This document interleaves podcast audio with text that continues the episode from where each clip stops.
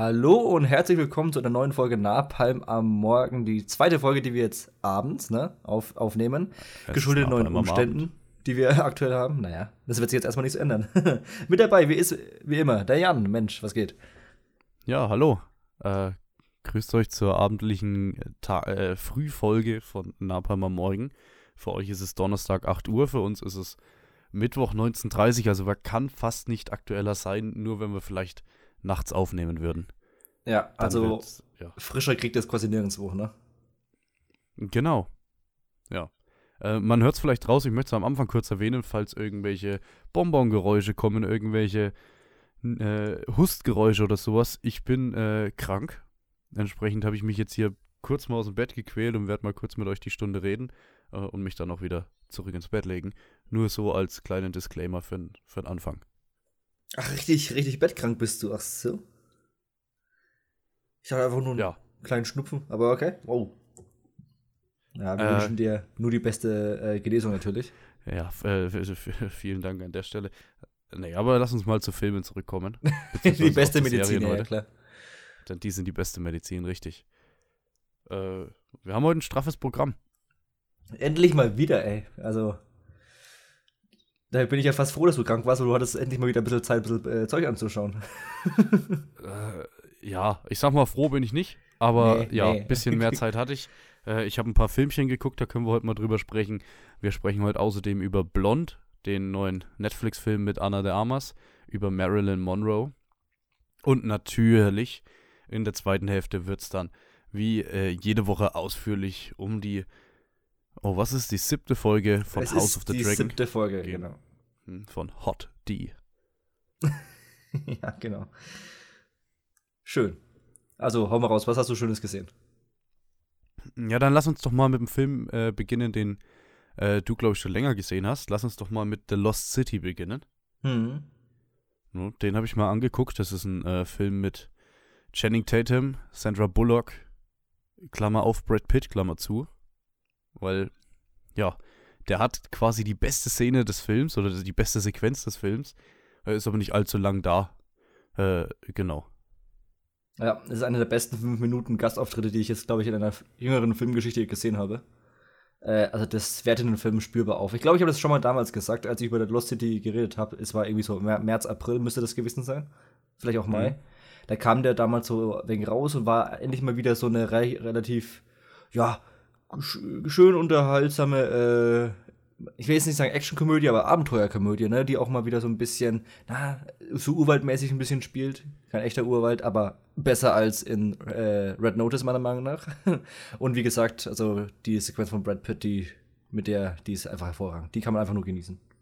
Ja, also du hast äh, einen Abenteuerfilm, das ist schon mal ziemlich geil, weil als Abenteuerfilm-Fan hat man es schon öfters drüber, bekommst du nicht mehr allzu viel heutzutage.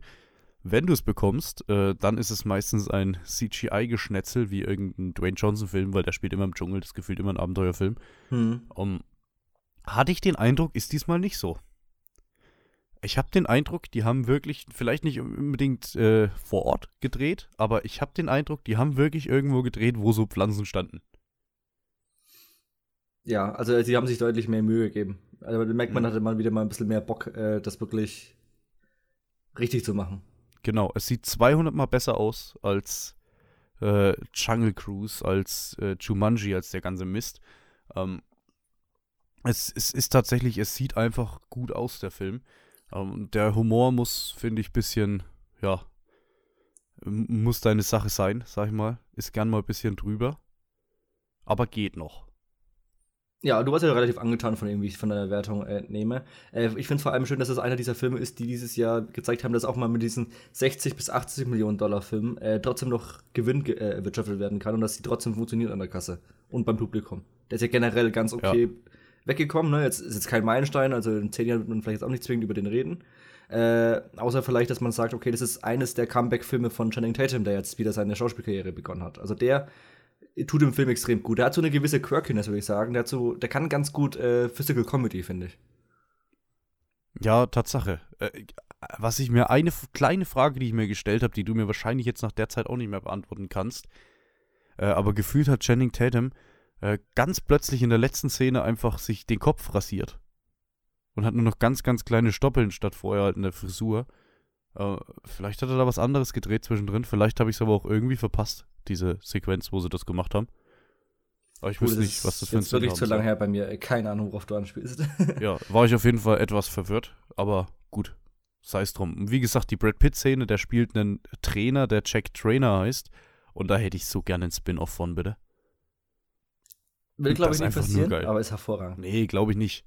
Ja, denn du hast ja auch, äh, äh, sag's jetzt hier. Äh, The Lost City ist ja auch so eine, so eine kleine Verbindung. So, du machst ein Cameo bei uns, ich mache ein Cameo mhm. bei dir. Äh, wo wir gleich dann noch dazu kommen werden. Beziehungsweise man könnte da das Dreieck zu Deadpool 2 noch äh, spinnen, tatsächlich. Was war da? Achso, wegen Brad Pitt meinst du? Ja, wegen dem Cameo von Brad Pitt und der Cameo, der dann in Bullet Train auftaucht. Na, ich, hm. ich, ich habe das Gefühl, hier sind so ein paar. Oh, Tatsache. Äh, so ein paar Buddies haben sich äh, hingesetzt, haben gemeint, so, ey, wie wär's denn cool, wieder mal so ein bisschen äh, Connection äh, spielen zu lassen. Und sich einfach, ne, einfach, ich meine, damals hat man hat gehört, irgendwie Brad Pitt hat für die obligatorische Summe von irgendwie 1 Dollar und irgendwie einen Kaffee ist er irgendwie zum Set gekommen zu äh, Deadpool 2. Das hat er einfach so aus hm. gemacht, weil er Bock hatte mal Rennen und das halt gemeint hat, so, ey, das wäre echt smart, dafür hast du halt auch ein Gut bei mir. Und das hat er halt jetzt eingelöst. Das finde ich schön. Das ist so, so ein bisschen diese alte Filmromantik, so ansatzweise, wo ich sage, das macht da haben die wirklich Spaß bei der Arbeit und das ist keine obligatorische äh, Auftragsarbeit. Das gibt das dem ist, Ganzen äh, auch ein bisschen mehr Leben einfach. Das ist gut, dass du das jetzt gerade sagst, äh, weil also wir haben hier einen, einen Cameo von Ryan Reynolds, ich glaube, so viel darf gesagt sein. Nee, haben wir hier nicht, haben wir später erst, ne? Ja, ja. Oh, jetzt habe ich ganz kurz, äh, ganz kurz verwechselt. Hm. Zu dem Film kommen wir ja jetzt erst noch. ja, da war schon der erste Huster, merkst du? Naja, ich merke schon, sobald du dich äh, was ausplauderst, musst du auf einmal husten. Ganz merkwürdig. ja, weird. Äh, lass uns doch dann mal äh, zum Film springen, der meiner Meinung nach deutlich nochmal besser war. Äh, ich meine, jetzt erst digital rausgekommen die Tage. Wir haben wir beide ja. gesehen. Bullet Train. Mhm. Erzähl. Ich, ich habe mir tatsächlich gegönnt in 4K, ne? Mhm. Einer von drei Filmen, die ich mir dieses Jahr gekauft habe. Kannst du die anderen zwei erraten? Hm, ja, den einen hast du gesagt letztens. Ähm, was wird es gewesen sein? Na, sagt, der ist letztens auch erst rausgekommen. Maverick. Exakt, richtig. Und Dune. Nee, nee, dieses Jahr. Also wirklich Film, vielleicht, Film vielleicht von 22. ist der erst dieses Jahr auf 4K rausgekommen. Ähm, nee, kann ich dir nicht sagen. The Batman. Hm. Natürlich. Gottes Willen. Also alles drei Filme, wo ich tatsächlich behaupten würde. Also vielleicht am ehesten weniger äh, Bullet Train, aber ansonsten die anderen zwei, wo ich auf jeden Fall sagen würde, dass sich eine, eine 4K-Version äh, tatsächlich äh, lohnt. Ja, Tatsache, an den habe ich gar nicht mehr Batman. gedacht. Uh, fantastisch, das war wirklich ganz, ganz groß. Ja, aber dieses Mal im Bullet Train, ich bin ja Fan von David Leach, ne, der ja zusammen mit äh, Chahalski damals den ersten John Wick gemacht hat. Danach haben sie sich getrennt und David Leach hat ja dann Deadpool 2 gemacht, Atomic Blonde, den Hobbs Shaw, den vergessen wir ganz kurz, und halt jetzt zum Beispiel mhm. jetzt auch jetzt Bullet Train. Also der macht gerade so, äh, ist auch neben Chelski so der Mann fürs, fürs Grobe, sag ich mal. Er hat übrigens auch, oder, nee, was er oder was Chelski, der auch in äh, Birds of Prey diese eine Kampfsequenz gedreht hat. Deswegen auch mit Abstand das Beste aus dem Film, aber das ist jetzt egal. Bullet Train eben das neueste Werk, eben ein Brad Pitt R-rated äh, Action-Film, sag ich mal. Action-Buddy-Film. Hat mir eigentlich relativ gut gefallen, aber du bist ja wirklich hin und weg, ne? Ja, Tatsache. Also, äh, Brad Pitt zieht sich ja heute durch die Folge, das wird man noch merken. Ähm, habe ich aber absolut nichts dagegen. ja, äh, der hat halt auch einfach, äh, der hat eine Bühnenpräsenz oder eine Filmpräsenz, die ist einfach der Wahnsinn. Der tritt auf und die Szene ist quasi gut im Großen und Ganzen. Ähm, du hast halt jetzt einfach ihn als so einen, ich sag, ich sag mal, abgefuckten Killer. So ein bisschen, yo, chill mal, so einen kleinen äh, äh, Big Lebowski. Äh, mhm. der in den Zug hier einsteigt. Der Zug fährt immer weiter. Das muss nicht alles realistisch sein, weil ja, come on, ne? Aber äh, du hast den vollgepackt mit irgendwelchen Killern und er schnetzelt sich da durch. Das war's ja im Großen und Ganzen. Noch dabei ist ein Logan Lerman, wie gesagt, mal ganz kurz ein Channing Tatum, mal ganz kurz eine Sandra Bullock, mal ganz kurz, jetzt kommt der Cameo und Ryan Reynolds. Ähm, und diese anderen beiden, äh, diese Zwillingskiller kennt man, glaube ich, auch Ja, Aaron Taylor Johnson ist der Weiße und der Schwarze ist, der spielt gerade in Atlanta, spielt er neben Donald Glover äh, einen Rapper. Sehr genial, meiner Meinung nach. Hervorragend. Cool, dass sie den jetzt auch mal im Film besetzt haben. Plus es gibt dann halt noch ein, zwei japanische Darsteller, die ich vom Gesicht halt auf jeden Fall kenne. Auf so ja, Serien wie Warrior oder so. Beziehungsweise und dann halt noch Joey King. Hm. Gottes Willen, an die habe ich jetzt gerade gar nicht gedacht. Äh, aber ja. Und Setzi Beats. genau. Und, und Kui halt Fukuhanaka, das ist die aus The Boys. Das ist die, die spielt diese Stewardess, sag ich mal, oder die Bahnbekleidung. Ach, krass, die habe ich auch gar nicht erkannt. Aber das ist schon mal eine krasse Besetzung irgendwie. Und die ganzen Killer, die haben irgendwie so alle ihr eigenes Ding so ein bisschen. Ihren eigenen Style, sag ich mal. Und ich finde, also das macht einfach, ich, ich, das macht einfach übelst Bock, diesen Film zu sehen.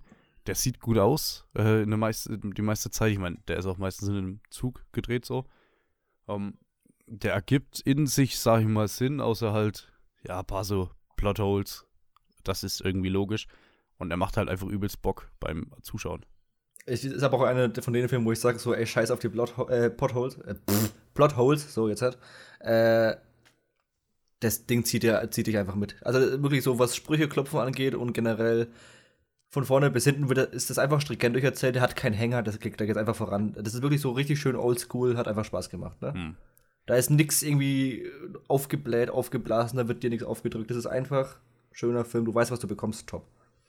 Es ist halt auch, äh, ich würde, ich habe es jetzt nicht recherchiert, aber ich würde behaupten, irgendein Produzent ist das gleiche wie bei Lost City oder irgendein Produktionsstudio oder was, weil die haben so viel Parallelen. Also da ist das Fidschi-Wasser ist so sehr in Szene gesetzt in beiden Filmen. äh, das ist eigentlich krass. Also Lost City ist auf jeden Fall von Paramount, aber Bullet Train ist auf jeden Fall von Sony. Äh, also nicht mal dasselbe Studio. Ja, keine Ahnung, was da das ineinander übergeht, sag ich mal. Aber du hast ja halt auch diese Gastauftritte gegenseitig und so. Ähm, ja. Jetzt mache ich damit eben von wegen, äh, dass da irgendwie nichts studiomäßig im Hintergrund war, sondern dass sie wahrscheinlich echt irgendwie sich gegenseitig angerufen haben, so buddymäßig, so, hey, hast du Bock? Ja, ich hab Bock, wir helfen uns hier einfach gegenseitig da ein bisschen Spaß ins Kino zu bringen. Ne? Hm. Weil zumindest über Channing Tatum und Sandra Bullock und auch äh, Ryan Reynolds wusste man Bullet Train so gut wie gar nichts. Also Sandra Bullock war, glaube ich, irgendwie auf Platz 20 der Castliste irgendwo. Und ich meine, hier war sie eine ganze Zeit lang auch nur zu hören als äh, Maria, als ja, es ist sagen, ja auch eher, eher ein Gastauftritt, eher ein Cameo immer, ne? Genau, ganz am Ende. Aber Ryan Reynolds und Channing Tatum, die waren ja quasi, die sind komplett uncredited, ne? Da wusste man wirklich überhaupt nichts. Also hat man echt erst, erst im Kino erfahren, was ich hervorragend finde.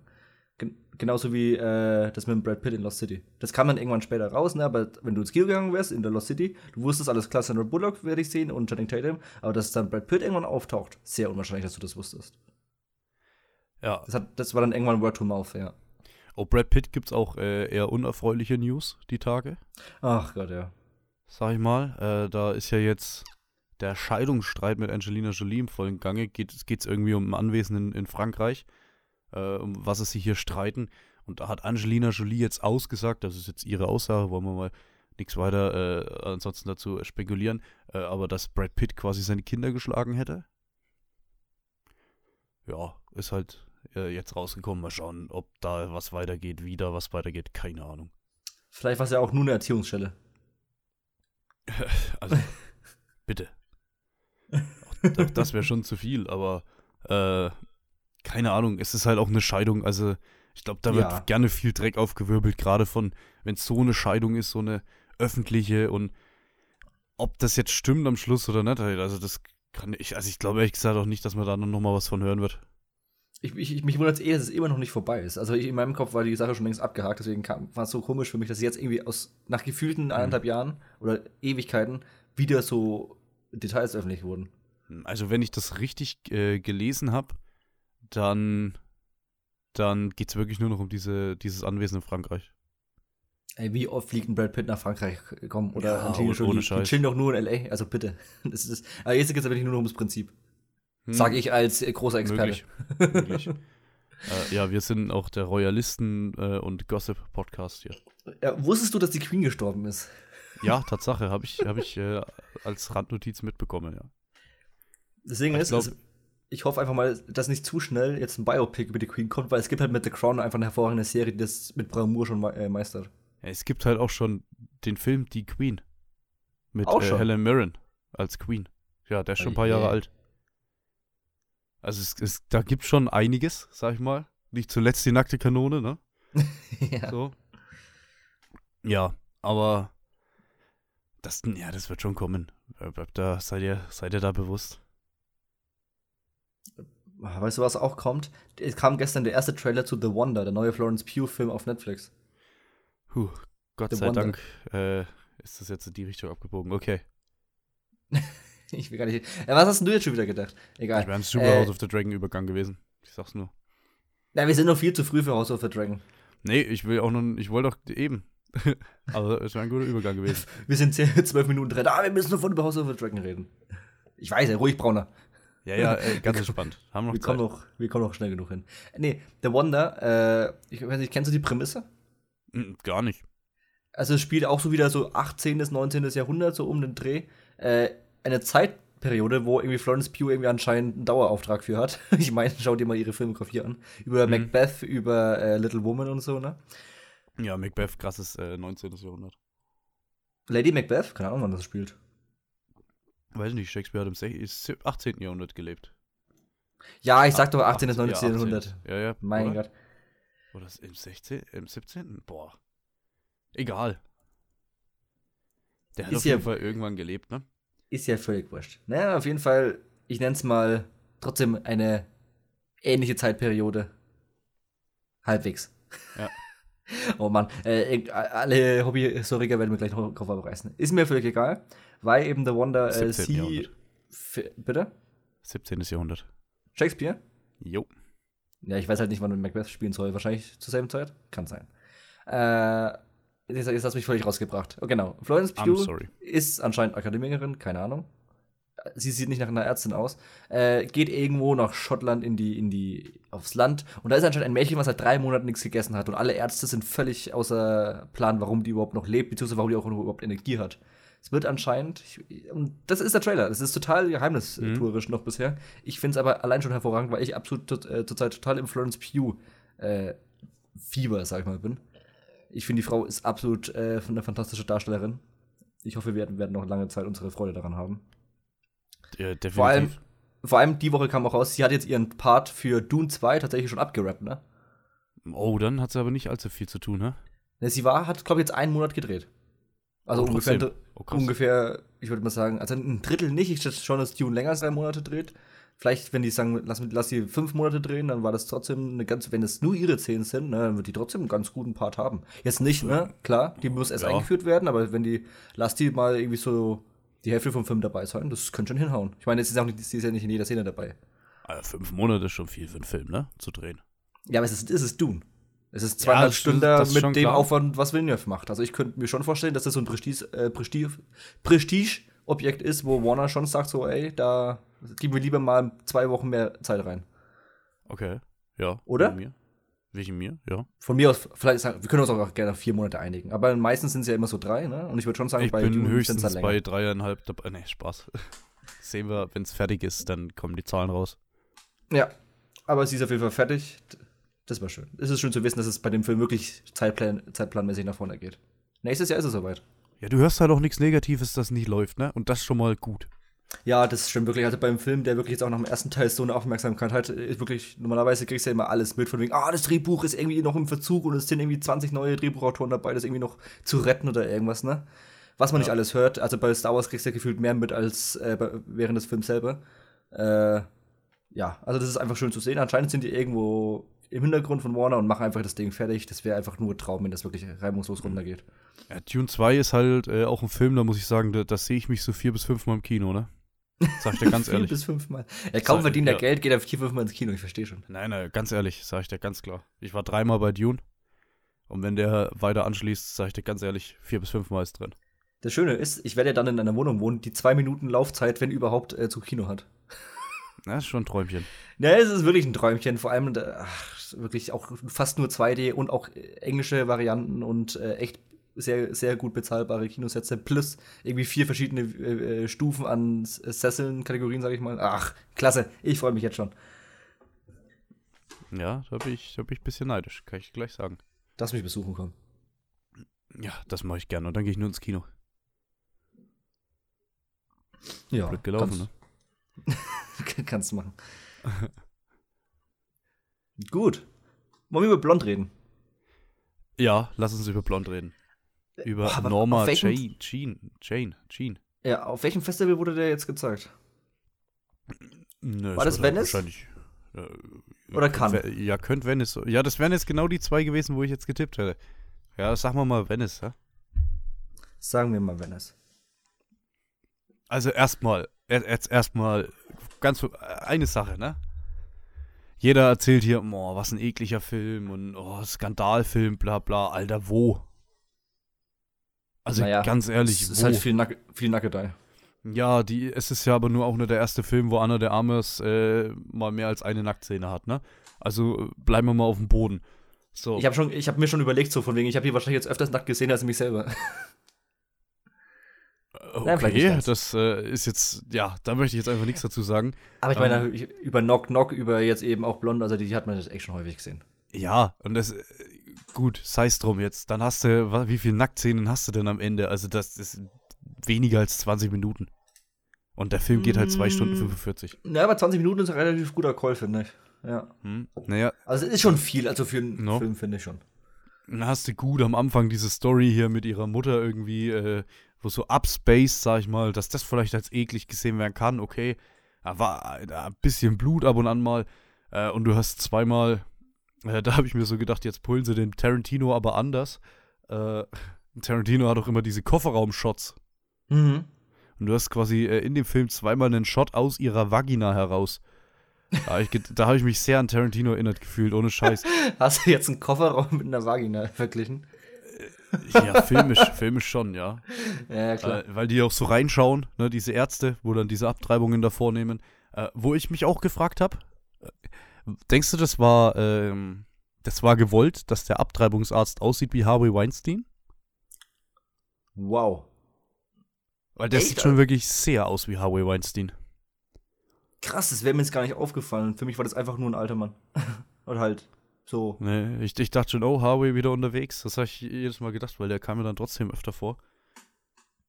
Boah, krass, also irgendwie hatte ich den Eindruck nicht. Das kann jetzt aber. Boah, weiß ich nicht. Ja, weil, ey, wenn du das gesehen hast, warum nicht, ne? Hm, aber Ich sag's dir, wie es ist, äh, vom künstlerischen Aspekt her. Von der Kamera her, von den Ideen, wie sie, wie sie Szenerien eingefangen haben.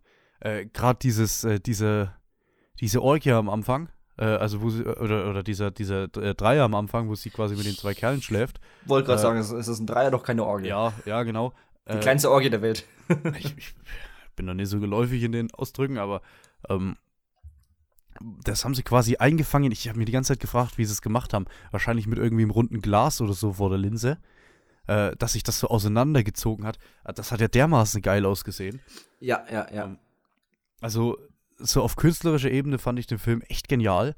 Und gleichzeitig fand ich den unglaublich langweilig. Das ist genau meine Meinung, ja. Mhm. Weil es ist auch, äh, es gab irgendwie keine Szene. Genau, es Weißt ist halt was so vor sich her gesprudelt, aber es, ohne jetzt einer stringenten Story zu folgen. Es waren halt immer nur so Impressionen aus ihrem Leben. Hm, der hat immer so Frontal-Shot gegen Shot irgendwie. Du siehst sie, dann siehst du die meistens Männer, wo sie irgendwie begaffen. Äh, du hast keine so richtigen Szenen. Sehr, sehr selten, dass du mal so einen Establishing-Shot hast, dass du mal weißt, in was für einem Raum bin ich hier gerade eigentlich oder so. Ja. Mhm. Sehr, sehr, ja, keine, eben keine Szenen. Es ist so krass Anna de Armas fokussiert, dass quasi wirklich ihre komplette Umgebung entweder keine Rolle spielt oder man es überhaupt nicht erkennt. Also klar, du äh, checkst schon ab und zu, sie ist gerade im Restaurant oder sie ist in einem Haus oder sie ist in irgendeinem Büro Genau. bei einem äh, Präsidenten von Hollywood Studios, ne? Aber es ist jetzt nie so, dass du jetzt ein Gefühl für Hollywood der damaligen Zeit, äh, für die 50er Jahre oder so bekommst, ne? Ich finde in dem Sinne auch, äh, ist die Geschichte ein bisschen schlecht erzählt. Also das ist ja wirklich, du hast am Anfang, hast du so schnelle Schnitte, da wird sie, äh, das hört sich jetzt schon fa- fast lapidar an, das ist natürlich verwerflich, äh, aber da wird sie gefühlt, so wie es der Film rüberbringt, gefühlt mal so schnell vergewaltigt. Äh, dann bekommt sie keine Rollen, dann hat sie plötzlich Rollen, dann rennt sie mal hier wieder als Nacktmodel rum, dann hat sie wieder irgendwelche anderen Rollen und dann ist sie einfach berühmt. Ja. Und das passiert aber so schnell, äh, dass du da irgendwie überhaupt nicht, nicht mitkommst. Das, das hat. Genau, das der hat Part war wieder sehr schnell. Genau, der Part war wieder sehr schnell, obwohl der Film halt 2,40 geht. Also das war halt irgendwie. Deswegen, der hat ein komisches Pacing, würde ich behaupten, weil er verliert sich halt dann irgendwann sehr stark in, in ihr Ding, dass sie halt echt Probleme mit äh, ihren Abtreibungen beziehungsweise äh, Fehlgeburten hat. Ja, man sollte an der Stelle vielleicht auch sagen, äh, der ist jetzt nicht dafür bekannt, sehr historiengetreu zu sein. Ja, ja. Soweit ich weiß, ist diese Affäre mit JFK auch eine, also keine Verschwörungstheorie, aber nur eine Vermutung, dass es das gab. Äh, entsprechend fand ich es auch sehr gewagt von Film, äh, den auch schon fast so als Vergewaltiger ein bisschen darzustellen oder als nötiger, sexuell nötiger, äh, nötigenden darzustellen. Ja, also es ist ja wirklich, die, die kommt hier rein und dann äh, er telefoniert noch und sagt, komm, fang schon mal an, so ungefähr, ne? Was heißt nicht, wir fangen schon mal an? Das würde ja sagen, dass äh, er irgendwann noch mitmacht, aber er hat ja wirklich nur noch ja, äh, am Telefon gebabbelt. Sie ja, aber ja auch die Mistresse. Auch gerade wie sie dann, äh, die Szene endet ja dann quasi und dann geht's weiter, wie sie aufwacht, sie kotzt nochmal aufs Bett, äh, weil sie gerade so, ja, missbraucht worden ist. Äh, also weiß ich nicht, finde ich, wenn es da wirklich gar keine Anhaltspunkte in der Realität gibt, finde ich das äh, bei einem ehemaligen US-Präsidenten, der vielleicht nicht Trump ist, äh, sehr gewagt, sowas zu behaupten. Der Film ist ja deswegen teilweise in der Kritik, eben wegen diesen, äh, wie soll man sagen, man ist sich nicht sicher, inwiefern das alles stimmt. Der Film basiert ja hauptsächlich auf einem Buch. Ne? Es ist ja fast eher ja, eine genau. Romanverfilmung, genau. anstatt einem klassischen Biopic, weil quasi diese Version von Marilyn Monroe, beziehungsweise, wie heißt sie nochmal richtig? Norma Jean. Ja, äh, sie, sie nehmen quasi diese Version von ihr aus dem Buch, die ja schon auch ein bisschen dramatisiert wurde. Na?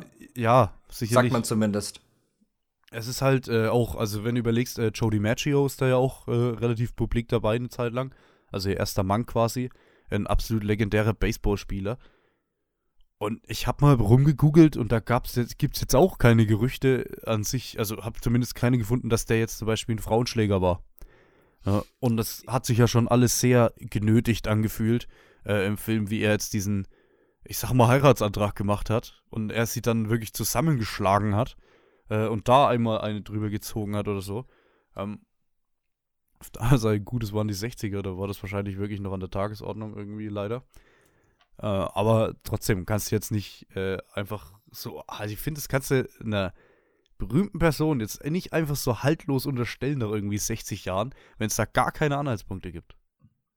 Ja, wie gesagt, äh, man streitet sich ja darüber, wie viel tatsächlich fiktiv in diesem Buch ist, ne? Und wenn es eine reine Romanverfilmung dann fast schon ist, ja. dann muss man sich halt da auch darüber sehr im Klaren sein. Was, finde ich, schwierig gemacht wird durch die Presse aktuell, dass es wirklich äh, auch hier fiktive oder fiktive äh, Halbwahrheiten in diesem, in dem, in dem Werk eben auch vorhanden sind. Ne? Und das, mhm. das, muss man sich bewusst sein und das wird halt kaum kommuniziert. Also man muss halt schon wissen, dass es eben keine äh, Biopic ist, was sich 100% an der Wahrheit entlanghangelt, sondern dass es eine angereicherte Version ist. So, und man müsste halt noch klarer machen, was ist jetzt hier real und was ist dazu gedichtet, ja. damit es dramatischer wird oder dramaturgischer.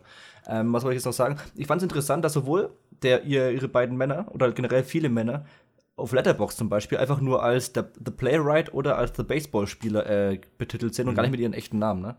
Ich vermute auch sehr, dass da jemand äh, gesagt hat, nee, du darfst den nicht Joe DiMaggio nennen.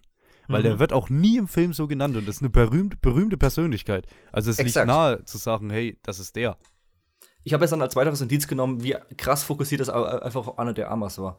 Ja. Ähm, wie, wie sehr würdest du sagen, hat die jetzt wirklich Oscar-Chancen? Also es wird ja immer wieder der Oscar, die Oscar-Nominierung jetzt für sie gefordert, tatsächlich. Ich fand sie stark. Ich fand sie auch stark. Ne? Also die sieht ja auch fast äh, gefühlt 1 zu 1 aus wie, wie Marilyn Monroe. Gibt sich gefühlt 1 zu 1 so. 1 zu 1 so. Äh, Oscar-Chancen Weiß ich nicht. Ich könnte, ich würde tippen, sie kriegt eine Nominierung, aber sie kriegt einen Preis nicht. Nominierung würde ich auch sagen, weil es sieht eigentlich normalerweise wie jedes Jahr mit Frauenrollen immer relativ äh, dezent, sage ich mal, aus. Wir müssen jetzt noch schauen, was äh, Miss Lawrence jetzt im November noch macht und eben äh, Florence Pugh für The Wonder. Ne? Da würde ich sagen, haben wir schon mal relativ drei zusammen, was allein die Namen angeht. Und dann müssen wir noch gucken, was sonst noch zusammenkommt. Äh, Kate Blanchett ist ja anscheinend auch wieder am, am Start, weil die hatte, glaube ich, in Venice oder in Canada die auch einen Film, der anscheinend sau stark sein soll, dank ihrer Performance. Hm. Da hätten wir mal wieder so vier, fünf große Namen, das wäre mal wieder schön. So einfach als zum, reines Presseding. Hm? Zum aktuellen Zeitpunkt, äh, nur mal so eingeworfen kurz, ohne dass ich den Film gesehen habe, äh, aktuell. Äh, aber zum aktuellen Zeitpunkt äh, würde ich beim männlichen Hauptdarsteller Oscar mit äh, Brandon Fraser gehen. Mhm, mh, der hat ja schon wieder irgendeinen Preis gewonnen die Woche. Also, ja, halt also was du da hörst von The Whale. Der kriegt jetzt relativ diese ganzen, ganzen kleinen Preise, die auf Mhm. jedem kleinen Festival der Welt kriegt er gerade für The Whale. Ich bin auch sehr gespannt. Ich muss mir aber, glaube ich, dafür mal ein bisschen bei Aronofsky mal wieder ein bisschen reinschauen. Ich habe bei dem noch viel zu wenig Das gesehen. kann, ja, das ist äh, tatsächlich richtig. Black Swan fällt mir da ein. Mehr war's, das war's dann wahrscheinlich bei ihm schon. Ja, ich, bei mir ist es auch nur Black Swan. Also so Sachen wie The Fountain oder Mother habe ich alles noch nicht gesehen. Heißt der Oder Pi- Dar Darren, oder? Darren Ar- Aronofsky hätte, könnte sein, ja. Aronofsky. Ich- Oh, oh Gott, das habe ich komplett falsch geschrieben hier. Aaron. Nee, er ist Aaron. Darren. Aronofsky. Darren, Darren, okay. Ja, ja, ganz, ganz falsch geschrieben, den Mann. Oh Deswegen- nee, Requiem for Dream habe ich schon gesehen. Oh nee, der fehlt mir auch noch. Oh, der Mother, der wird mir sehr oft empfohlen. Grüße an der Stelle. Ich weiß, dass du es hörst. Ähm, den Mother muss ich nochmal nachholen. Und der Fighter ist ja auch ganz bekannt hier. Oh, den habe ich gesehen. Ja. Genau, also krass. Äh, wo waren wir jetzt kurz äh, gewesen? Genau, eine Sache ist mir auch noch aufgefallen. Der Film hat's probiert, der Film hat's auch oft gemacht, aber mir war es trotzdem zu wenig. Ich hätte in Anführungszeichen gerne eben für die Dramatik des Films, aber ich hätte gerne gesehen, äh, wenn oder noch mehr gesehen, wenn Monroe hier durch die Kante läuft.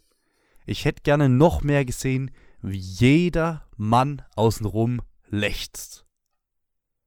Weißt du, was hatten ich sie aber meine? diesen einen, den einen Shot hatten sie ja drin. Ja, ja, wo die hatten Münder diesen Shot, so krank weit oben. Ja, genau, wo die, wo die Münder so größer waren. Aber ich hätte es wirklich so als kleinen Gimmick, hätte ich das gern gesehen durch den ganzen Film, äh, dass du wirklich die, egal was die macht, egal wo die rumläuft, jeder Kerl lechzt nach der, weil das ist jetzt so auch trotzdem ein bisschen das, was sie eigentlich rüberbringen wollten, dass sie und wofür sie halt auch bekannt ist, dass sie quasi dieses Sexsymbol war, dass jeder damals irgendwie auf Marilyn Monroe gestanden hat. Ähm, und das auf, also nicht, nicht so, sondern auf bisschen, ja, wie sie es eben da probiert haben, so auf eklig angelegt, logischerweise. Äh, aber das, das hätte ich gern noch stärker gesehen. Das hätte ich gern, dass der Film das noch ein bisschen mehr äh, hätte durchdringen lassen. Definitiv. Ja, also, gerade wenn sie hier dann im Theater sitzt in, in New York, äh, scheinbar schon übelst berühmt ist. Äh, also ist ja schon nach äh, Some Like It Hot.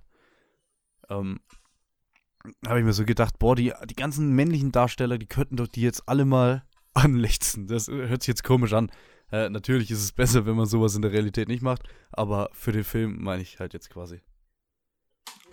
Auf jeden Fall. Manche mögen es hot, manche mögen es heiß. Und damit? Oh. Du wolltest jetzt den Oh. Übergang ballern, oder was hier?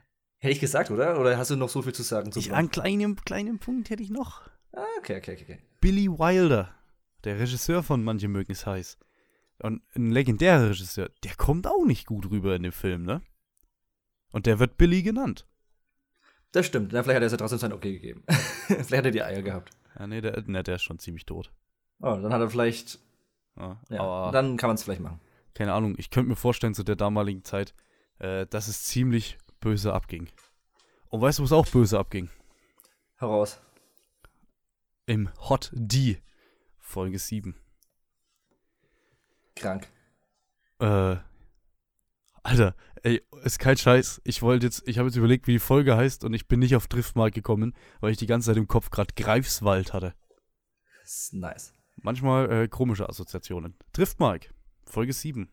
Ja, ich hatte ja gesagt, äh, Driftmark wird die krasse Folge, der krasse Kampf, whatever. Ist jetzt natürlich nicht passiert, aber äh, ich sag dir, Driftmark war eine krasse Folge, oder? Äh, definitiv. Definitiv. Hat mir verdammt gut gefallen. Wird sie dir gefallen? Äh, ich sag's wie es ist. Ich, doch, Lieblingsfolge bis jetzt. Kann ich das sagen? Äh, es war auch, äh, gerade wenn du die letzte Folge siehst, von der wir ja, glaube ich, beide nicht ganz so überzeugt waren. Also ich habe übrigens meine Hausaufgaben oder? gemacht und habe sie noch, mal- mir nochmal angeschaut. Oh, ey, du bist ja, bist ja ein Traum.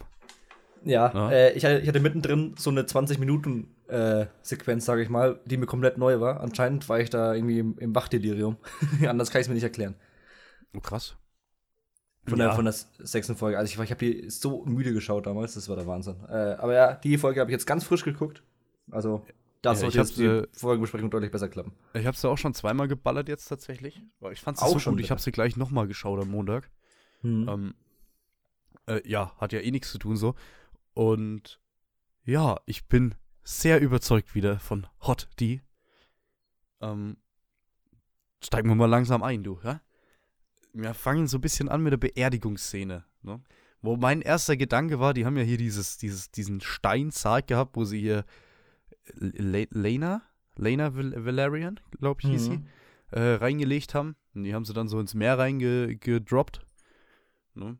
Äh, und da siehst du so langsam diesen Sarg so nach unten gleiten im Wasser. Und ich habe mich so gefragt, also das ist ja so extra, extra so ein Teil, wo du deine Sa Sarg Särge reinhauen kannst, zu dieser Spot. Da habe ich mich gefragt, wo sind denn die ganzen anderen Toten? Das habe ich mir Aber- tatsächlich auch gedacht. Kein einziger äh, Sarg irgendwie am Start.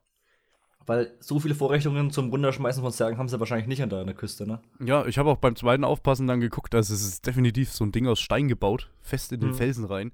Äh, also kannst du ja auch nicht keine 200 Stück davon bauen, das sieht sehr dämlich aus.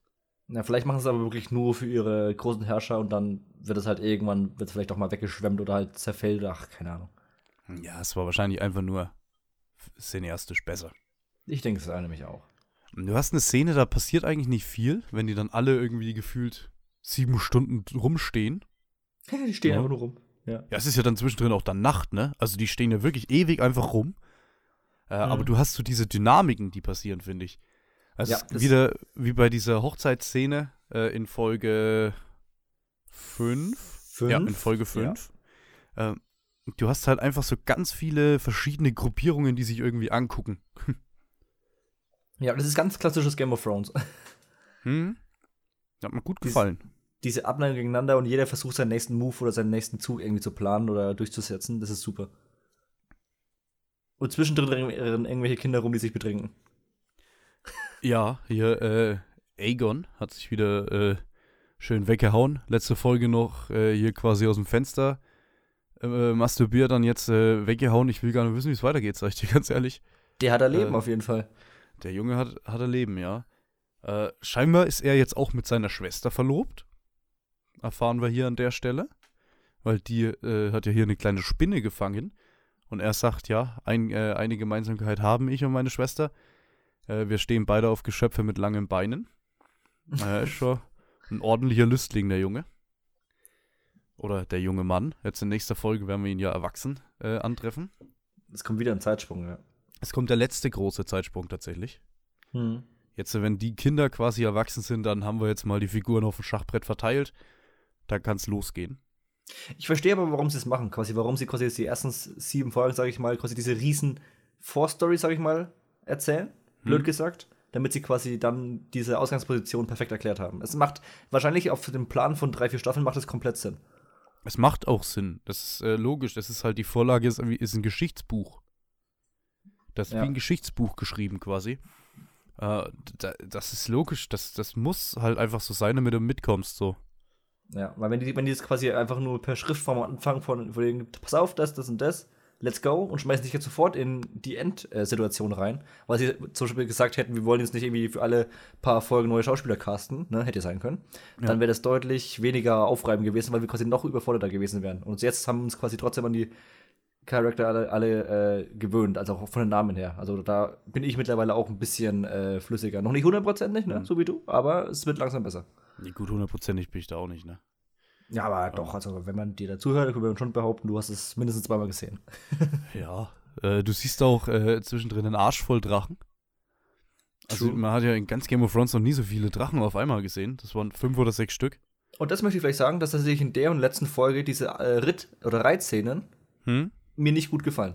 Also, weiß ich nicht, da haben sie irgendwie, äh, finde ich, sind mir die Effekte irgendwie echt negativ aufgefallen. Ich weiß nicht. hab ich Du hast ja nur den, den Buben, ne? Der reitet. Hier den Ja. Aegon. dieses Aegon. Riesenviecher. ja. Hm, Ja, der Drache ist auch der älteste Drache äh, in der Story. Der größte Drache damit. Also der ist schon mit Aegon dem Eroberer hier rübergekommen. Also das ist Mhm. schon ein alter Bock. Ja, richtig so ein Fracht, äh, Frachtschiff, ja. Und der kleine äh, Bruder von Aegon, ich glaube e e Emond oder irgendwie sowas, mit D denke ich am Ende, ähm, den ich eigentlich ganz gut leiden konnte, muss ich sagen, war ein bisschen so der Underdog, ne? Die Folge davor und so. Äh, der gönnt sich den Drachen, ne? Der, der sagt, yo, jetzt nutze ich meine Chance, jetzt gehe ich da mal hin und versuche den mal zu reiten und es klappt. Das hat mich fast gewundert, dass es klappt. Ich dachte eigentlich, wir kriegen, also ich kann, ich kenne ja die Story nicht, aber ich dachte fast echt, wir kriegen jetzt hier einen Tod zu sehen, wie, das, wie er quasi irgendwie runterfällt oder irgendwas passiert. Äh, Fände ich auch lustig, den zu schnetzeln. Aber jetzt, han, jetzt musst du halt auch sagen, hat Team Grün quasi um Alicent, äh, hat wirklich jetzt eine Waffe, ne? Äh, wenn der, also, ich nehme jetzt mal an, dass der mit seiner Mutter irgendwie hier kooperiert. Mhm. Naja, und dann wird er auch äh, relativ schnell vom äh, Sympathen, vom kleinen Underdog, äh, zum absoluten Unsympathen. In einer, wie ich finde, fantastischen Szene, wo sich einfach kleine Kinder so richtig zusammenprügeln, bis das Messer gezückt wird, bis jemand ein Auge verliert. Also so richtig sich zusammenrumsen. Äh, das, wann hast du denn das mal gesehen? Also wirklich so harmlos, wie das mit diesem quasi Rumgeplänkel zwischen den Kindern angefangen hat, so sehr habe ich das gefeiert, dass es dann wirklich so eine meiner absoluten Lieblingsszenen wurde, mit dieser Mhm. anschließenden, also vor allem diese anschließende Besprechung in diesem äh, Kaminzimmer, sage ich mal, ne? Wo wirklich dann Genau. diese fünf, gefühlten fünf Parteien dann aufeinandertreffen und sich gegenseitig anbitchen mit, mit den Facts, die sie dann wieder äh, alle gesammelt haben. Und ah, das war wirklich Game of Thrones auf bester Ebene, wirklich. Das habe ich so gefeiert im Moment. Und leck mich am Arsch, ist Alicent gerade eine Bitch. Oh Ey, ich ja. habe so, hab die so gehasst in dem Moment, ich habe so gefeiert. Das war, das war richtig schön. Ich habe mich echt gedacht, so, ah, endlich, endlich fühle ich wieder richtig so einen Hass für jemanden. Das war so schön. Ja, ich fühle tatsächlich einen Hass für viele in der, in der Serie. Ne, My Boy ist übrigens auch wieder dabei. Otto Hohenturm wieder am Start. Als die Ja. Hand. Geil. Ist mir auch aufgefallen. Aber du hast diese Szene, wo wirklich immer abstruser wird. Die sagen ja diesmal wirklich jetzt endlich mal die Wahrheit so, ne? Da wird nur um heißen Ball rumgeredet. Die sagen, hey, deine Kinder sind Bastarde. Dann sagt die, hey, Alter, meine Kinder sind keine Bastarde. Jetzt reiß dich mal ein bisschen zusammen. Der König, der weiß überhaupt nicht, was er machen soll.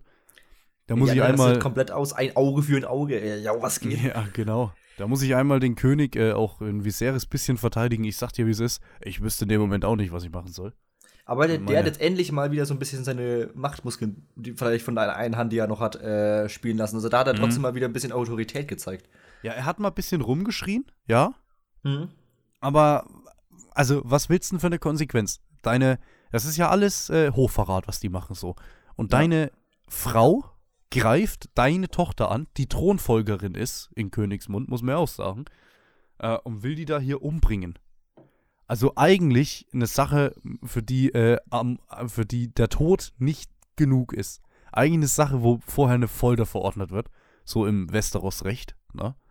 Und dann vielleicht der Tod, wenn er gnädig ist. Ich fand das sehr du, interessant. Ja. Muss, ähm, bekommt halt keine Strafe, ist halt meine Frau so, ne? Ich fand es super interessant, dass in dem Moment Dämon, äh, Sir Christian Kraut müsste es gewesen sein, der also Mhm. abgehalten hat, ne?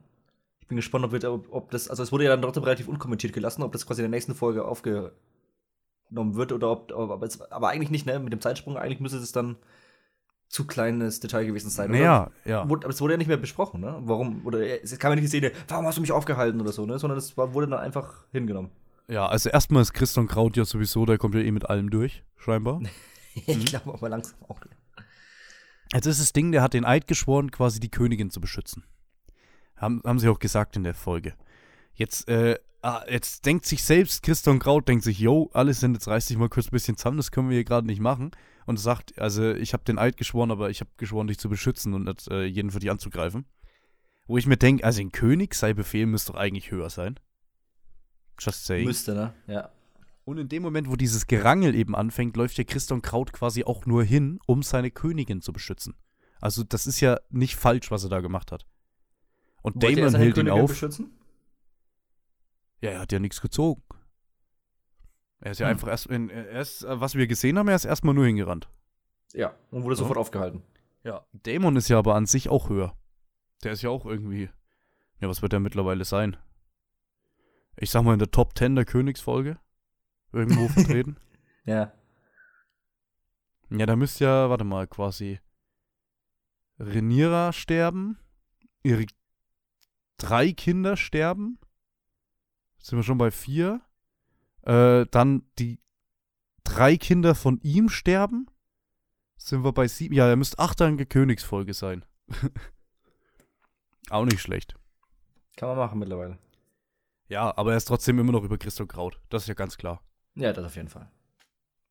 Also was will er tun? So. Ich fand noch einen geilen Satz, äh, wo der König so durchdreht, wie, wie das mit den Kindern passieren konnte. Und dann sagen die anderen, wir mussten noch nie einen Prinzen von einem Prinzen beschützen. Fand ich, Ich aber ein solides Argument in der Situation. Ja, Tatsache, ja. Was willst du machen? Ja, eben. Eben. Ja, und dann haben wir jetzt noch ganz außer Acht gelassen die Love Story zwischen äh, Rhaenyra und Damon. Die ist jetzt Ein erstmal in ihrem vorläufigen Höhepunkt. Ja, die äh, bisschen spazieren gehen am Strand. Sich denken, hey, hier ist ein ewig weiter Strand, so total unübersichtlich. Hier können wir mal ein bisschen rummachen, hier sieht uns safe keiner.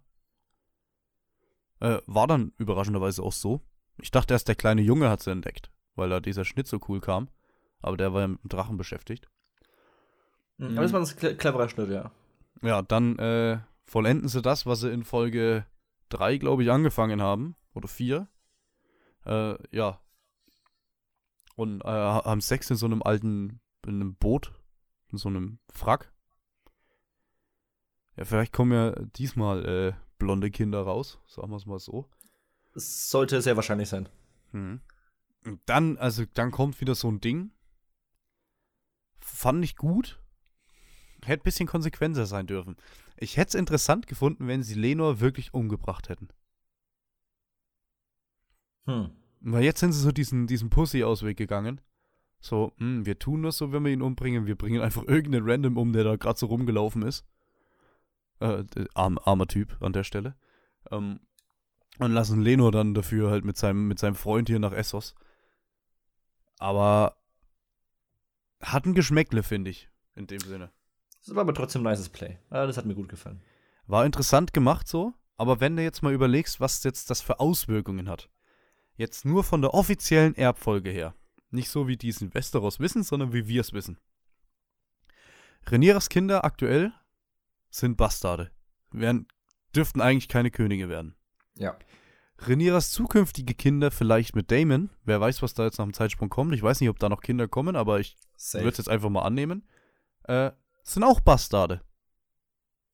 Weil die Hochzeit, die stattgefunden hat zwischen Rhaenyra und Damon, hätte nie stattfinden dürfen, weil Rhaenyra ja noch verheiratet ist. Offiziell, Sie, ja. Der Typ lebt ja noch. So, aus unserer Sicht. Ich meine, das weiß jetzt keiner, aber aus unserer Sicht.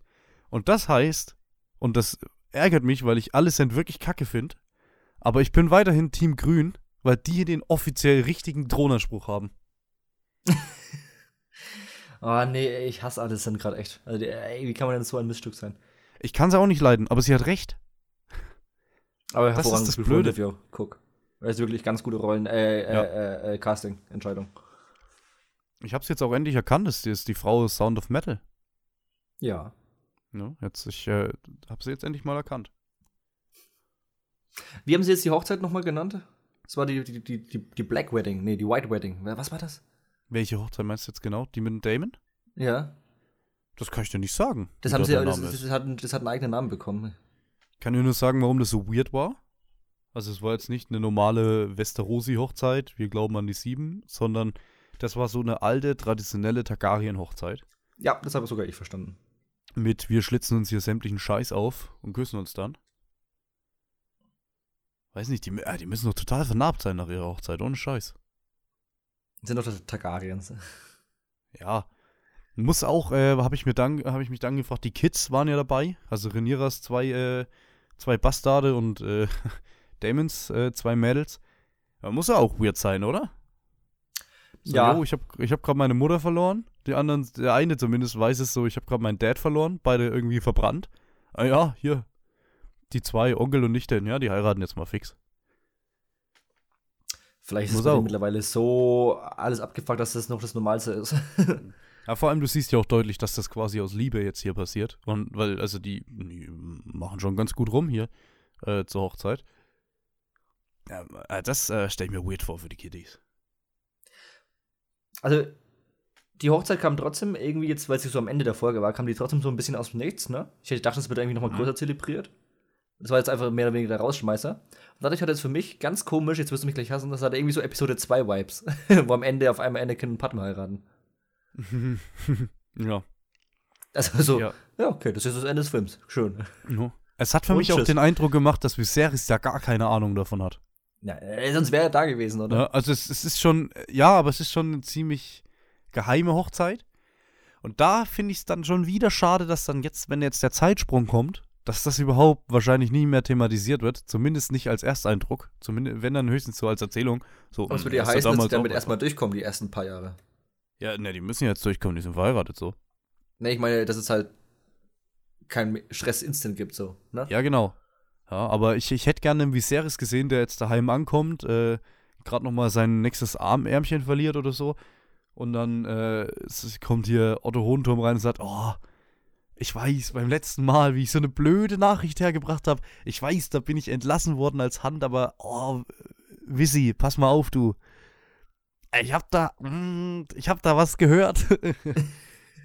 Weil der ist das letzte Mal entlassen worden, wie er gesagt hat, dass die was hatten. Ja, Ja. Jetzt, jetzt, jetzt muss er hier reinstiefeln und muss sagen, ey, mm, dein Bruder hat deine Tochter geheiratet. Mm, mies gelaufen. Ach, ganz komisch. Das hätte ich gern gesehen, muss ich sagen. Würde ich, hätte ich gern gesehen. Aber wie viele Jahre ist jetzt der Zeitsprung? Sechs?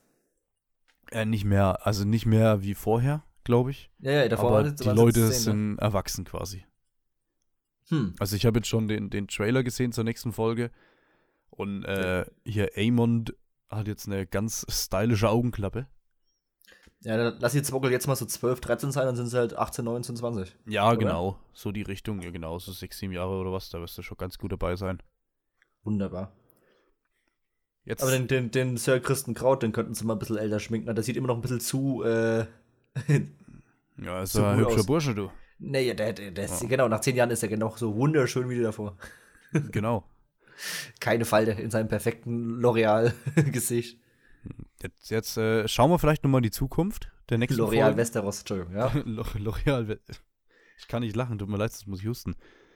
Äh, L'Oreal Westeros, genau. Äh, ich wechsle ja eigentlich jede Woche quasi meine Prediction, wie es weitergeht. Jetzt diesmal, es gibt für mich nur noch zwei Optionen. Ja. Eins. Viserys stirbt jetzt, Folge 8, am Ende. Das wäre für mich der Zeitpunkt, wo eigentlich am sinnvollsten jetzt wäre, damit du Folge 9 das erste Mal in Krieg ballern kannst. Oder zwei, es ist wirkliches Staffelfinale, dass Viserys stirbt. Ja, ich glaube, Das- das, ist gut. Ich glaube, Das- das, das ja. die Serie wird auf jeden Fall jetzt irgendwann demnächst reingreifen. Beziehungsweise ich bin echt gespannt, wenn das jetzt sechs Jahre Ding ist, wie der jetzt in der nächsten Folge, wie dem sein Beisammensein ist. Ja, also wie lange will er denn noch machen, ne? Vielleicht beginnt es aber auch mit einer äh, Beerdigung, ist die Folge 8, ne? Boah, das wäre krass. Schon wieder eine Beerdigung am Anfang. Aber das wäre krass. Boah, wenn sie ihn im Off sterben lassen, boah, das fände ich irgendwie auch cool. Da hätte, dann wäre es seine letzte Szene, wäre quasi dieses Aufbäumen vor seiner Familie gewesen, dass sie sich alle wieder zusammenreißen sollen. Das wäre eigentlich auch nicht schlecht. Nee, ist nicht seine letzte. Oder halt, na, du Er saß dann ich noch meine. mal, ja, er saß dann noch mal in der Kutsche und wo ich, wo ich gedacht habe, okay, jetzt wird er umgebracht. Der saß mit Alicent in der Kutsche. Da dachte ich, boah, weil äh, Game of Thrones macht ja eigentlich immer so, dass die Leute entweder sterben, wie sie gelebt haben, oder sie sterben, wie sie eben nicht gelebt haben. Also der ehrenvolle Ned Stark ist äh, durch Hochverrat und geköpft worden. So. Ja, oder sie sterben so, wie sie selber auch getötet haben. Hm, genau, genau. Also es, es hat immer so eine Das Bedeutung. Möglichkeiten, ja, ja. Und dann habe ich äh, jetzt die Folge geguckt und habe gedacht, weil ich weiß ja wirklich nicht, wie es weitergeht, aber gerade mit diesem hier, mit dem Laris äh, Kraft hier, dem auf dem auf dem Stock, habe ich mir so gedacht, der Typ ist durch Krankheit gefressen. Jeder geht davon aus, dass er durch Krankheit stirbt. Ich könnte mir vorstellen, dass der vergiftet wird. Nee, Da reicht wahrscheinlich ein Nieser und der, der fliegt weg. Ja, genau. Bisschen Covid und dann, ne? Ja. Nee, aber der hat es jetzt schon echt lang gemacht, hat auch einen Grund, äh, wird in der Serie nicht erzählt, aber er hat einen neuen Meister. Äh, und dieser Mhm. neue Meister, der ist mal ganz kurz angedeutet worden in irgendeiner Folge. Und dieser neue Meister, äh, der hat ihn eben relativ gerettet, nicht, aber ein bisschen verbessert. So, der hat neue Medizin gekannt und so. Deswegen lebt er auch noch so lang. Aber wenn jetzt nochmal einen Zeitsprung hast, der hat ja dann hier noch über 20 Jahre gemacht in der Serie. Das ist tapfer, ja. Das ist, das ist ordentlich. Also jetzt darf er dann auch langsam, ne? Ich finde es übrigens wild, äh, dass jetzt die Woche gesagt haben, dass die Staffel, also die zweite Staffel gedreht wird Anfang 23. Das dauert Mhm. ja ewig, bis da überhaupt, also dann kommen die erst 24 raus. Ja, glaub Also wir haben nicht. ja- Doch. Die brauchen doch kein Jahr. Safe. Äh, zwischen Drehen brauche glaube ich nicht, dass die ein Jahr brauchen. Und die drehen safe sechs Monate. Ja? Hm. Na, für 10 Stunden? Ja, doch. Ja. Keine Ahnung, werden wir sehen, Jan. Ich finde einfach so, also, wir müssen, also im dass, dass, wir nächstes, dass, wir nächstes, ne? dass wir nächstes Jahr um die Uhrzeit äh, wieder da sitzen und äh, hoffen, dass, das, äh, dass wir da wieder Folgenbesprechung machen, glaube ich tatsächlich nicht. Ich finde es einfach nur schade, dass es jetzt so rauskam. Was heißt schade? Es, ich finde es ja gut, dass die sich äh, ne, nicht- nichts überstürzen. Ne? Also die Genau. sollen mal so machen, dass es auf Qualität kommt. Nur, dass sie diesen äh, jährlichen Release haben wie in den ersten sieben Staffeln Game of Thrones, ich glaube, das ist, kriegen wir nicht hin. Das ist einfach nur ein kleines, kleines Trainersauge. Ist auch in Ordnung. Sollen sie machen, Hauptsache es klappt. Ja, das stimmt. Weil es ist schon eine sehr geile Serie. Ist auch ein würdiger Game of Thrones Nachfolger. Ich könnte Mhm. mir vorstellen, dass der wirklich am Schluss in meine Top-Serien kommt. Heißer Hot. Take, House of the Dragons ist das nächste Game of Thrones. Ist House of the Dragon nicht eher das letzte Game of Thrones? Ich, ich würde fast sagen, nein. Wie das nächste? Weil es vorher passiert ist? Nee, ich verstehe schon, ja, ja, ja. Ich meine, wir haben schon 1000 Joffreys jetzt, ne? Ey, also, pff, Namensgebung in Westeros haben sie aber auch nicht drauf, ne? Ich habe ja das Buch daheim, ne? Hier, äh, Westeros heißt das. Das ist ein Riesenwälzer. Also die, lass mich lügen, aber ich glaube, das Hörspiel, das habe ich tatsächlich aus irgendeinem Grund auch daheim und es geht, glaube ich, 26 Stunden? 38 Stunden, irgendwie sowas. Also ewig lange Geschichtserzählung. Da ist so viel drin, ne? Da ist wirklich so viel drin und die heißen irgendwie alle gleich. Wie in echt eben auch, dass es hier einen Ludwig den 37. gefühlt gab, König hier in Bayern. Äh, gab es eben bei denen einen Viserys, einen äh, Aegon, eine Daenerys gab es auch öfter so, ne? Ja, also ist ganz spannend. Vielleicht haben die es ja aber wie in Nordkorea, du darfst einfach nur deine Kinder aus fünf äh, Namen auswählen. Hm. ja. Deswegen, äh, also für die Zukunft, ich glaube, wir haben jetzt Folge 8, das wird die Ruhe vorm Sturm. Sturm. Und Folge 9, ich glaube, die behalten es bei. Folge 9 feuert. Wortwörtlich wahrscheinlich. Ja, und dann darf es dann auch endlich mal losgehen, weil nach allem, was ich gehört habe, kommen richtig krasse Schlachten auf uns zu. Ich meine, mit tausenden Drachen gefühlt, ne? Hat der Also- Dude nicht, der auch Battle of Bastards und so gemacht hat, kommt, macht der nicht auch die neunte Folge hier wieder? Ganz klassisch? Sehr gut möglich, der Showrunner. Hm, der ist auf jeden Fall auch Showrunner. Der hat doch bestimmt auch safe, die Prestige-Folge lässt er sich doch bestimmt nicht nehmen. Ja, oder? die letzten zwei hat er gemacht. Ja, ja, ja, schau mal an. Ne? Ja, Miguel Sapochnik heißt der. Sapochnik, genau. Hm. Ja, Gut. that's it. That's it. Wrappen wir es ab. Ja, dann sehen wir uns nächste Woche, ne? das geht Ah, Antiklimaktisch, ey, leck mich am Arsch. Jetzt habe ich tatsächlich noch ein Muster eingebaut hier. Ähm, ja, das war's. Wir haben uns äh, House of the Dragon Hot D angeschaut. Nächste Woche gibt's äh, Folge 8. Fresh für euch gemacht. Oh, das sollte sich gar nicht reimen. Ja, und dann schauen wir mal, über was wir nächste Woche noch so sprechen, ne? Ja, ich kann es ja an der Stelle gerade noch gar nicht sagen. Aber ihr werdet's hören. Ich bin gerade, ich bin voll blank, was die Woche überhaupt noch rauskommt. Am Freitag oder so. Hm, Ich glaube nichts, nichts allzu krasses. Jetzt ein paar Wochen kommt mal wieder. Oktoberwoche. Ja, schau ich später mal. In zwei, Alright. drei Wochen kommt ein krasser auf Netflix. Jo, gut. Echt? Was? Stopp, stopp, stopp, was? The Good Nurse? Nee. The Doctor? Ach doch, The Good News, klar. Äh, Jessica Chastain und äh, Eddie Redmayne, ja. Ja, und es ist halt eben auch ein Darren, Aron, äh, ein Darren Aronofsky. Produktion zumindest. Ah, ich dachte, der hat nochmal Regie. Aber das wäre ja Nee. komplett. Ja, aber gut. Auch Roman, äh, oder? Okay, okay, Romanverfilmung. das kann ich jetzt noch nicht sagen, du. Ich weiß nicht, um was es geht. Alles klar. Also, wir hören uns. Macht's gut. Schöne Woche euch. Ciao.